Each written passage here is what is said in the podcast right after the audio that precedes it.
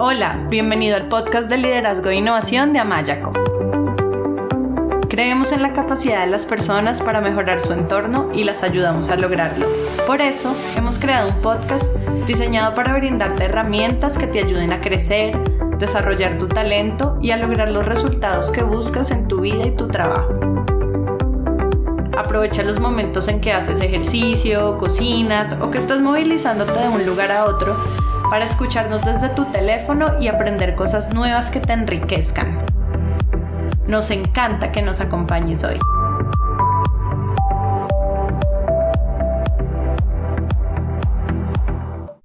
Hola, bienvenido a este nuevo episodio del podcast de liderazgo de Amayaco. Yo soy Melanie Amaya, coach profesional certificada, y en el episodio de hoy vamos a compartir cuáles son esos cuatro obstáculos que limitan a los líderes para que desarrollen todo su potencial.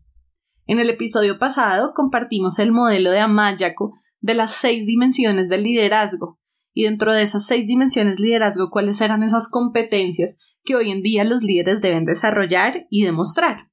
Pues hoy vamos a hablar sobre cuáles son esos obstáculos que no les permiten a los líderes desarrollar al máximo sus competencias. A mí me gusta mucho la metáfora que dice que toda moneda tiene dos caras y me parece que es aplicable a algunas características de personalidad que pueden ser tanto fortalezas como limitantes a la hora de liderar en nuestra vida y en nuestro trabajo. Para mí el liderazgo es un área que me apasiona, que he estudiado y en la cual he trabajado en la última década y en mi trabajo como coach ejecutiva he acompañado a miles de personas y líderes de todos los continentes y he confirmado una y otra vez que cuando un profesional está intentando modificar comportamientos que generan un impacto negativo en alguna de las dimensiones de su liderazgo, la dificultad para transformarlos tiene su origen en creencias inconscientes que obstaculizan el cambio. Y el problema es que estos comportamientos no permiten que el líder sea efectivo y que se empodere su rol. Entonces, en este podcast quiero explicarte cuáles son los cuatro obstáculos de acuerdo al modelo de Amayaco que le impiden a los líderes desarrollar su potencial y cómo esos obstáculos están relacionados con creencias inconscientes que están en nuestra mente.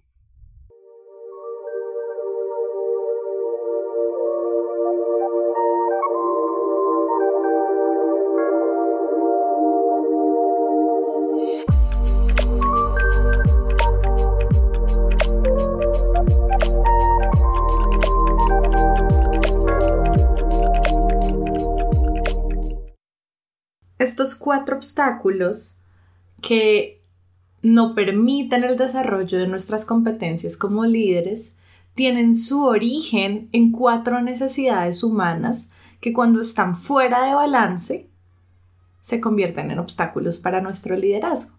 Y estas son cuatro necesidades humanas que son necesidades naturales, normales de los seres humanos, que cuando están en balance nos ayudan a desarrollar estas características del liderazgo que son positivas, que nos ayudan a ser efectivos, pero que cuando estas cuatro necesidades están fuera de balance, en realidad empiezan a restar efectividad en nuestro liderazgo.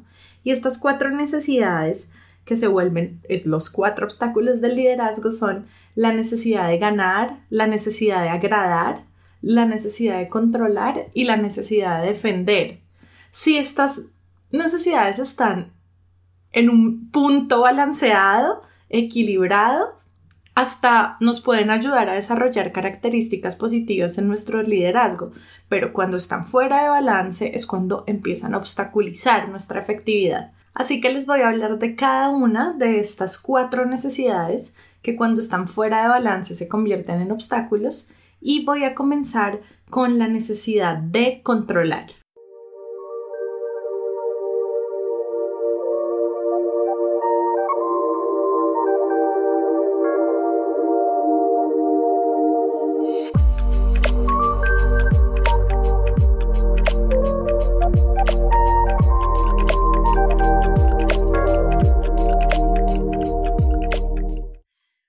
Hablar un poco más de este obstáculo. Las personas que, que son demasiado controladoras sienten la necesidad de evaluar y de controlar diversos escenarios para garantizar que pueden obtener los resultados que buscan, así como también controlar el comportamiento de las personas que pueden impactar en sus resultados. Lo que sucede cuando tenemos una necesidad de controlar desbalanceada es que controlar se vuelve un mecanismo a través del cual nos mantenemos a salvo de los peligros que se pueden presentar a la hora de alcanzar las metas. Entonces el control es una forma de evitar resultados indeseados. La necesidad de controlar está fuera de balance cuando nos lleva a ser perfeccionistas, a asumir responsabilidades que no nos corresponden, a presionarnos a nosotros mismos y a los demás en exceso y a también intentar controlar lo que está fuera de nuestro control. Y esto pues termina elevando los niveles de estrés y también terminamos perdiendo flexibilidad y fluidez. La otra cara de la moneda, como usaba esta metáfora de las dos caras de la moneda al inicio del programa, es que las personas que tienden a ser controladoras también tienden a ser activas, a materializar sus sueños, a alcanzar sus metas, a enfocarse en la mejora y el desarrollo y a producir resultados de alta calidad. Son personas que ante las dificultades, en vez de victimizarse, se hacen cargo y aprenden y solucionan, ¿sí? Son personas recursivas, trabajadoras, responsables, organizadas y muy comprometidas con los resultados. Como les decía, yo era muy controladora hace 10 años, eh, era súper, súper controladora y una de mis capacidades como líder es mi habilidad para enfocarme en los resultados y alcanzar metas. Sin embargo, en ese entonces yo buscaba controlar todas las variables que podrían interponerse entre el alcance de mi meta y yo. Y el problema del control excesivo es que yo terminaba invirtiendo esfuerzos en controlar lo que era incontrolable. Y si bien sí tenemos control sobre nuestras acciones y sobre cómo queremos reaccionar o actuar ante lo que pensamos, lo que sentimos y lo que nos sucede, hay muchas otras ocasiones, especialmente aquellas donde las cosas no suceden como lo planeamos, en que lo más sabio es dar lo mejor de nosotros mismos e ir fluyendo con la manera en que se van desenvolviendo las circunstancias y con flexibilidad ir encontrando nuevas estrategias para alcanzar nuestros objetivos. Hay una frase de Víctor Frank que me gusta mucho que dice, cuando ya no somos capaces de cambiar una situación, nos encontramos ante el desafío de cambiarnos a nosotros mismos. Y creo que el poder balancear esa necesidad de control a un punto que sea saludable y que no que sea excesiva, tiene que ver mucho con eso, tiene que ver con, con aceptar lo que no está dentro de nuestro control y fluir. Entonces a lo que voy es que cierto nivel de control puede ser bueno para organizar, para dar lo mejor de uno, para enfocarse a los resultados, para materializar metas, pero un control excesivo, desbalanceado, produce altos niveles de frustración y estrés cuando las cosas no se dan como queremos. Hay diferentes señales corporales que nuestro cuerpo identifica cuando estamos estresados. Por lo general, nuestras emociones están localizadas en algún lugar de nuestro cuerpo y se manifiestan como una sensación física. Pueden manifestarse como dolor de cabeza, un nudo en la garganta, tensión en la espalda, presión en el pecho, dolor en el estómago. En mi caso, yo tuve muchos años fuertes dolores de espalda. Tenía un dolor de espalda crónico y realicé diferentes tipos de tratamiento, pero nada parecía funcionar. Solo realmente hasta que aprendí a soltar y ser menos controladora y aceptar más a través principalmente de técnicas de mindfulness y de manejar mi mente, aprendí a manejar el estrés y la frustración y me sané de la espalda. no fue con tratamientos físicos, fue desde una actitud mental. Así que si eres un líder muy perfeccionista y demasiado exigente contigo mismo y con los demás, poco tolerante ante las equivocaciones propias y de otros, posiblemente tu necesidad de controlar está fuera de balance y esto puede estar afectando la relación que tienes contigo mismo y con otros. Claramente estar enfocado en los resultados y establecer altos estándares te ayuda a alcanzar lo que te propones y a sobresalir. Sin embargo, si el control es desbalanceado, el camino de llegada a la meta va a tener costos que podrías evitar con una actitud más tranquila y más flexible. Así que el tema de aceptar, soltar, fluir y ser compasivo contigo mismo y con los demás y con la vida cuando las cosas no salen perfectas es importante para que ese control llegue a un punto sano y balanceado. Un líder que intenta controlar demasiado el comportamiento de sus colaboradores no les permite que se hagan cargo de sus resultados y termina asumiendo responsabilidades que no le corresponden.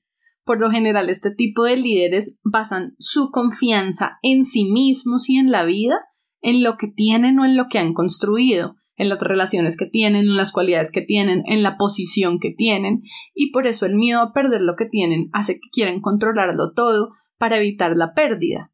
Y como te explicaba al comienzo de este episodio, la manera en que nos comportamos está influenciada por la manera en que pensamos, porque las creencias que nosotros tenemos en nuestra mente hacen que nos sintamos de una u otra manera, y como nos sentimos impacta la manera en que actuamos, y cómo actuamos genera determinados resultados. Entonces, los líderes que tienen una necesidad de controlar desbalanceada de manera consciente o inconsciente, creen que el mundo no gira si ellos no intervienen, creen que el mundo es un lugar peligroso y que las cosas van a salir mal si ellos no se hacen cargo.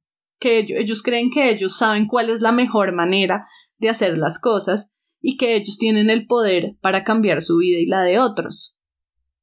Son personas que por lo general creen que en la medida en que controlen y se hagan cargo de las situaciones van a estar fuera de peligro y que si hacen todo perfecto van a evitar el fracaso. Por eso su tendencia a ser perfeccionistas y también piensan que si pierden lo que tienen, ese es su fin, y que cometer errores es un riesgo muy muy alto porque puede llevar al fracaso y poner en riesgo lo que tienen y que valoran, que va desde su vida, sus relaciones, su trabajo.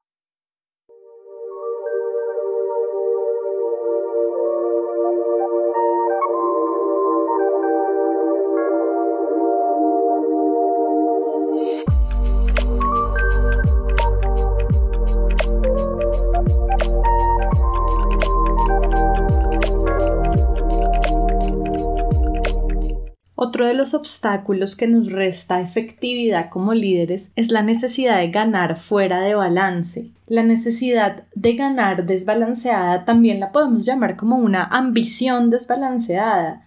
Y querer ganar no necesariamente es algo negativo, obvio que todos queremos ganar y ganar es algo positivo en muchos sentidos en nuestra vida. Eh, y un nivel sano de necesidad de ganar o de ambición puede ser una característica positiva cuando nos ayuda a soñar en grande, a crear una visión inspiradora, a enfocarnos en nuestros objetivos y resultados y alcanzar grandes objetivos. Sin embargo, cuando sientes una alta necesidad por sobresalir, por competir, por llevarte el crédito, por llamar la atención, por mostrar tus logros y ser mejor que los demás, o cuando usas el poder para imponer tu autoridad y lograr que otros hagan lo que tú quieres sin tener en cuenta las repercusiones en las relaciones, es posible que tu ambición esté fuera de balance y puede estar afectando el respeto que otros tienen por ti, así como tu capacidad para escuchar, para recibir retroalimentación, para liderar a otros y para crear relaciones genuinas y constructivas. ¿Cuál es la otra cara de la moneda? Es que seguramente tú eres capaz de comunicarte de manera clara, directa, honesta, influir en otros, tener conversaciones difíciles, enfrentarte al conflicto, así como también de trabajar bajo presión y posiblemente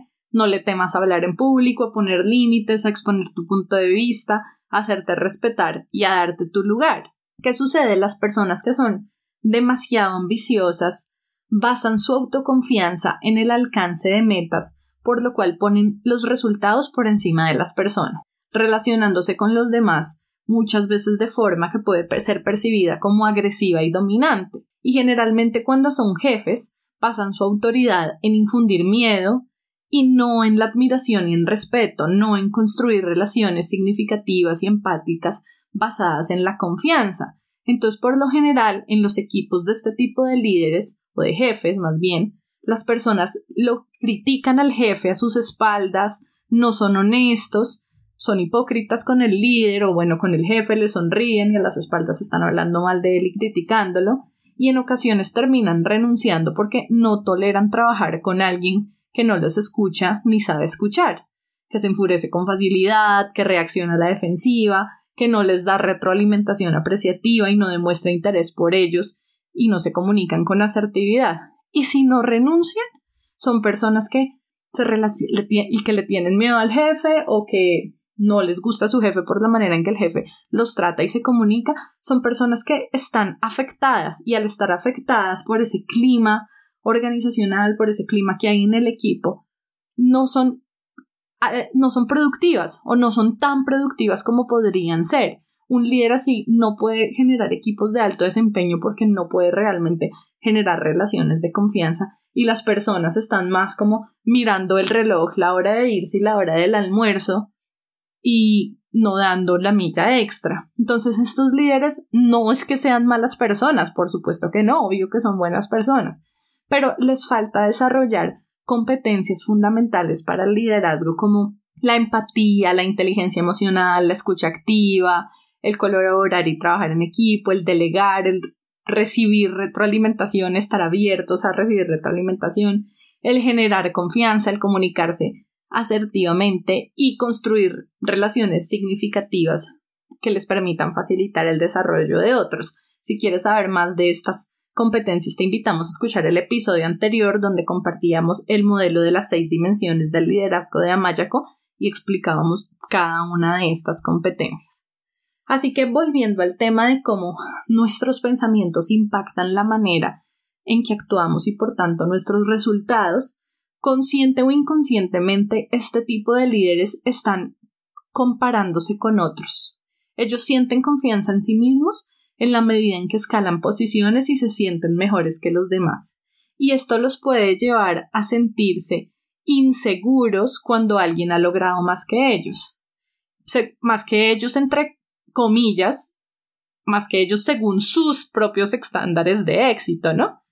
y a sentirse también superiores y ser eh, arrogantes y despectivos y no valorar o escuchar a sus colaboradores cuando consideran que otro han, entre comillas, logrado menos que ellos, según nuevamente sus propios estándares de éxito. Cuando un líder tiene una necesidad de ganar desbalanceada su foco está en sobresalir y escalar, no necesariamente en consolidar las relaciones de los miembros de su equipo, lo cual es fundamental para un alto desempeño. Y este alto costo en las relaciones no solo afecta a su liderazgo, sino también su vida personal.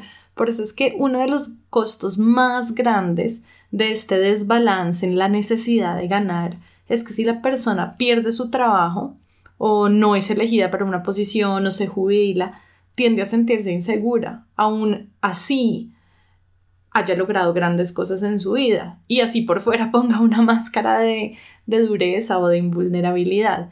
Y es paradójico porque aunque estas personas buscan el, el ganar para sentirse bien consigo mismas y le han dado el poder de su autoestima a factores externos como el reconocimiento y alcance de logros, son personas que realmente han logrado mucho, pero necesitan ese ganar para sentirse seguros consigo mismos. Entonces, cuando los líderes tienen una ambición por ganar desbalanceada de manera consciente o inconsciente, y volvemos al tema de cómo nuestras creencias afectan nuestros resultados, y en este caso resultados en términos de efectividad en liderazgo, ellos consciente o inconscientemente creen que, que los demás están intentando quitarles su puesto de trabajo o los ven como competencia, piensan que ser auténtico o vulnerable y aceptar errores o mostrar sensibilidad es una muestra de debilidad y que mostrarse como fuerte e infundir miedo es necesario. ¿Necesario para qué? Para que los respeten, para, para ganar, para obtener resultados y sobrevivir. Y, y, también creen, consciente o inconscientemente, que cuidar las apariencias y quedar bien ante los superiores es importante para triunfar, o sea, para ganar, y ven la vida de esta manera, como que se gana o se pierde. Y por eso son ambiciosos, porque creen que entre más poder tengas, hay más oportunidades de ganar, que en la medida en que sean exitosos, se sentirán mejor consigo mismos. Creen que son valiosos cuando ganan. Por eso para ellos cometer errores y ven el cometer errores como algo muy riesgoso porque lo ven como algo que puede llevarlos al fracaso.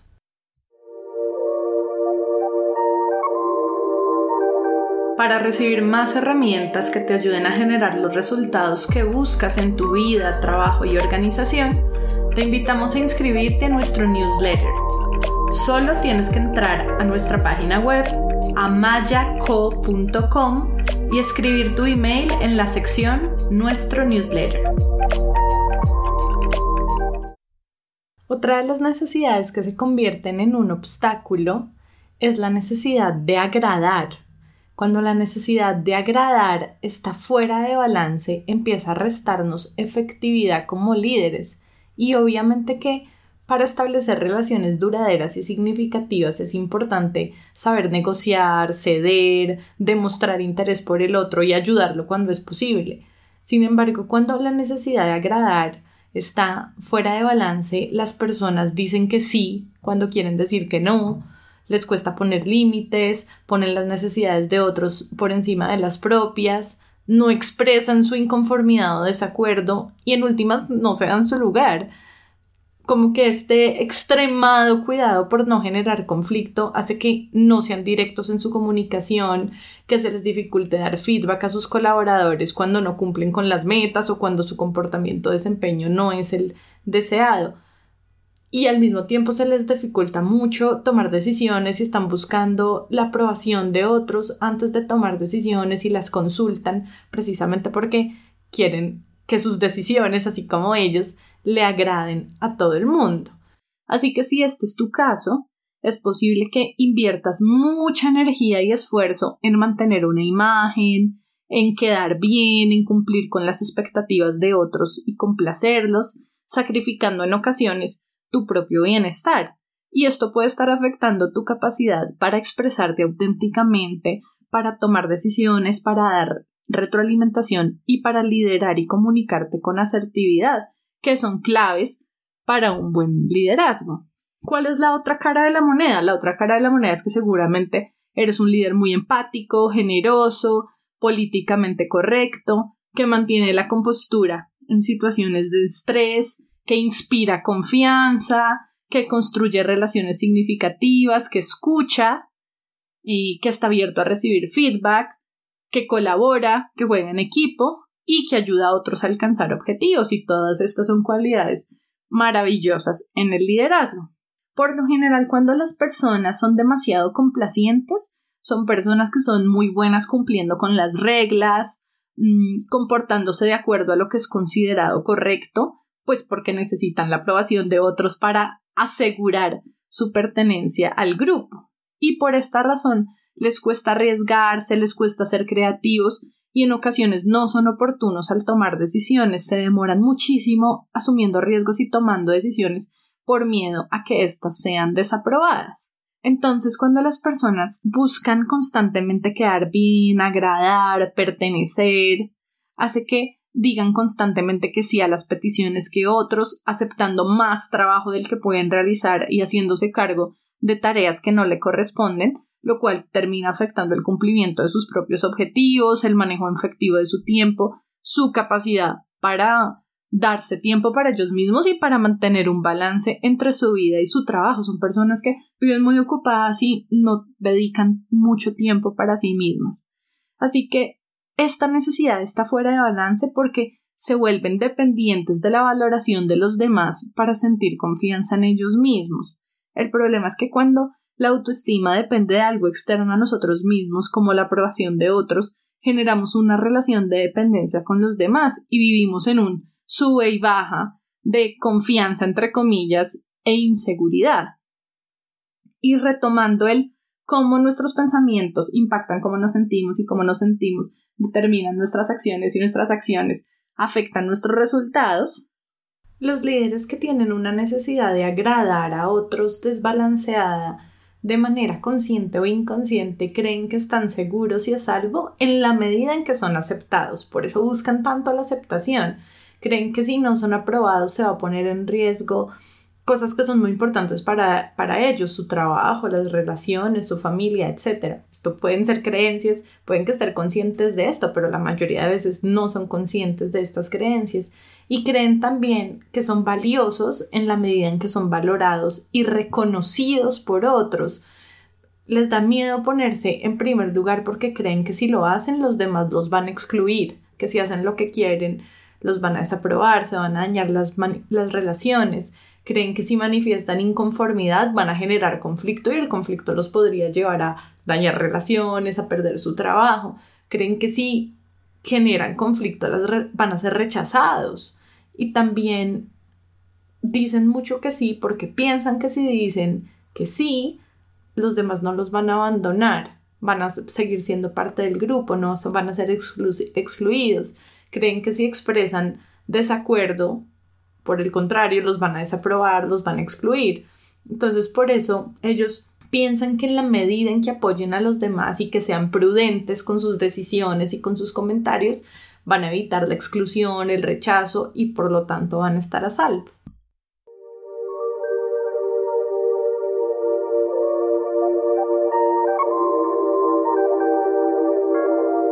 Si quieres escuchar más episodios y descargar de manera gratuita libros y material electrónico sobre liderazgo, inteligencia emocional, coaching, equipos de alto desempeño y otros, te invitamos a visitar nuestra página web amayaco.com.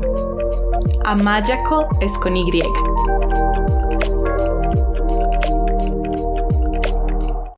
Y el último obstáculo es la necesidad de defender desbalanceada.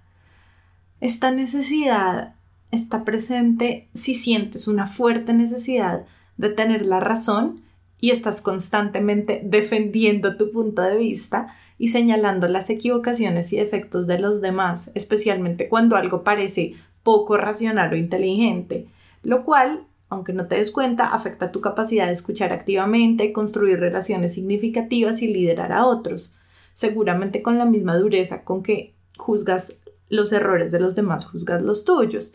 Y para ti defenderte es una manera de protegerte y la crítica una forma de mantener una imagen de fortaleza y demostrar tu valor. La otra cara de la moneda es que seguramente eres una persona reflexiva, analítica, capaz de ayudar a otros con buenos consejos, de optimizar el tiempo, de mantener la perspectiva, de hacer preguntas reflexivas, de tomar distancia y ser objetivo en situaciones complejas. Y también de cuidar mucho como tu independencia. Seguramente eres alguien muy autónomo, muy independiente porque has defendido muy bien tu espacio personal. Y esto a tu vez te ayuda a la hora de tomar decisiones, de identificar las fallas de un proceso y de encontrar la manera de optimizarlo. Lo que sucede con las personas con la necesidad de defender desbalanceada es que tienen una fuerte necesidad de tener la razón porque su autoestima está ligada a su intelecto. Por eso buscan demostrar su sabiduría y habilidades intelectuales y mostrarse como personas muy racionales, en las discusiones con otros, por ejemplo, adoptan una postura crítica y racional y algunas veces esto ocasiona que descalifiquen las emociones de otros, que las juzguen, que proyecten una imagen de poca empatía, de superioridad, de insensibilidad, de poca apertura, inclusive de arrogancia. Y esto ocasiona que los demás se sientan juzgados, no comprendidos o valorados y crea distancia entre ellos y los demás. Entre en, en, este caso, entonces el líder, al estar señalando fuertemente los errores o inconsistencias en los argumentos de su equipo, pues el equipo se sienta juzgado y se distancia. ¿Y qué es lo que sucede con este tipo de líderes? Que cuando la necesidad de defender está desbalanceada, la racionalidad es el medio a través del cual mantienen el control y evitan caer en dinámicas emocionales con otros que tal vez ellos no sepan cómo manejar, por lo general no se sienten muy cómodos en el terreno de las emociones. Y también puede ser que les dé miedo salir heridos. Entonces por eso mantienen una distancia y esto hace que les sea difícil conectar con los otros a nivel emocional, porque por estar protegiendo y defendiendo su, su tiempo, su estabilidad emocional, su espacio, lo que hacen es que terminan generando una distancia y una barrera con los otros que les impide construir relaciones profundas y manejar situaciones de conflicto con efectividad.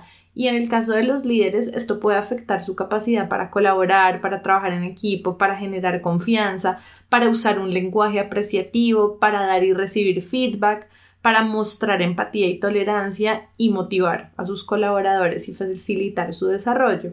Así que cuando la necesidad de defender está fuera de balance, las personas corren el riesgo de desaprobar ideas valiosas, ya que les cuesta escuchar activamente cuando el otro habla, por estar construyendo en su mente argumentos para invalidar lo que el otro está diciendo y mostrar su superioridad. Así que en la medida en que el líder proyecte todo el tiempo una imagen de superioridad y no se muestre como un ser humano auténtico que también comete errores, sus colaboradores no van a sentir la confianza para ser genuinos y para discutir con honestidad sus desafíos. Entonces los líderes que tienen una necesidad de defender desbalanceada, de manera consciente o inconsciente, creen que son valorados en la medida en que demuestran sus capacidades intelectuales y creen que para ser reconocidos y respetados, que para validarse a sí mismos y mostrar su superioridad, deben desaprobar a los demás. Creen que las emociones hacen que se pierda perspectiva y se cometan errores y que las decisiones deben tomarse únicamente desde la razón. Y ellos también piensan que ellos saben cuál es la mejor manera de hacer las cosas, que en la medida en que estén emocionalmente distantes, van a estar más seguros y que si alguien les da retroalimentación o les gana un argumento, se está poniendo en riesgo su imagen. Bueno, estos fueron los cuatro obstáculos para el liderazgo del modelo de Amayako. Y la pregunta que surge es, bueno, ¿y cómo superar esos obstáculos? Así que yo pienso que el primer paso es que identifiques tus fortalezas y tus obstáculos. Solo cuando somos conscientes podemos usar nuestras fortalezas para alcanzar nuestros objetivos, así como trabajar en aquellos aspectos que si mejoramos nos ayudarán a liderar con efectividad nuestra vida y trabajo. En Amaya con nosotros hemos desarrollado una evaluación de competencias de liderazgo que además de medir el desarrollo de tus competencias como líder, identifica cuál de estos obstáculos está limitando. Así que si quieres identificar los obstáculos que limitan tu liderazgo y aprender cómo superarlos, te invitamos a que te pongas en contacto con nosotros a través de nuestra página web amayaco.com, amayaco es con Y, y que nos contactes para contarte sobre esta evaluación de 360 grados de liderazgo. Esperamos que hayas disfrutado mucho de este episodio y te invitamos a escuchar el, el siguiente episodio donde vamos a hablar sobre cómo dar retroalimentación de manera efectiva.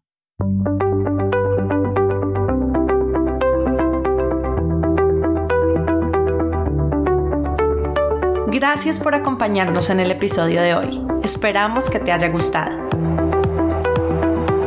Si quieres que más personas se beneficien con este podcast, te agradecemos que lo compartas con otros y que dejes una reseña de 1 a 5 estrellas en la plataforma desde la cual lo estás escuchando. Si quieres seguir aprendiendo, te invitamos a escuchar nuestro podcast, a leer nuestros artículos y a inscribirte a nuestro newsletter en el blog de Amayaco amayaco.com slash blog. Tu opinión es muy importante para nosotros. Cuéntanos qué te ha gustado y qué quieres escuchar dejando tus comentarios en el blog de Amayaco. Y si tienes preguntas o quieres hablar con nosotros, escríbenos a hola.mayaco.com o vía Twitter arroba amaya. Esperamos escuches nuestros próximos episodios. Chao y hasta la próxima.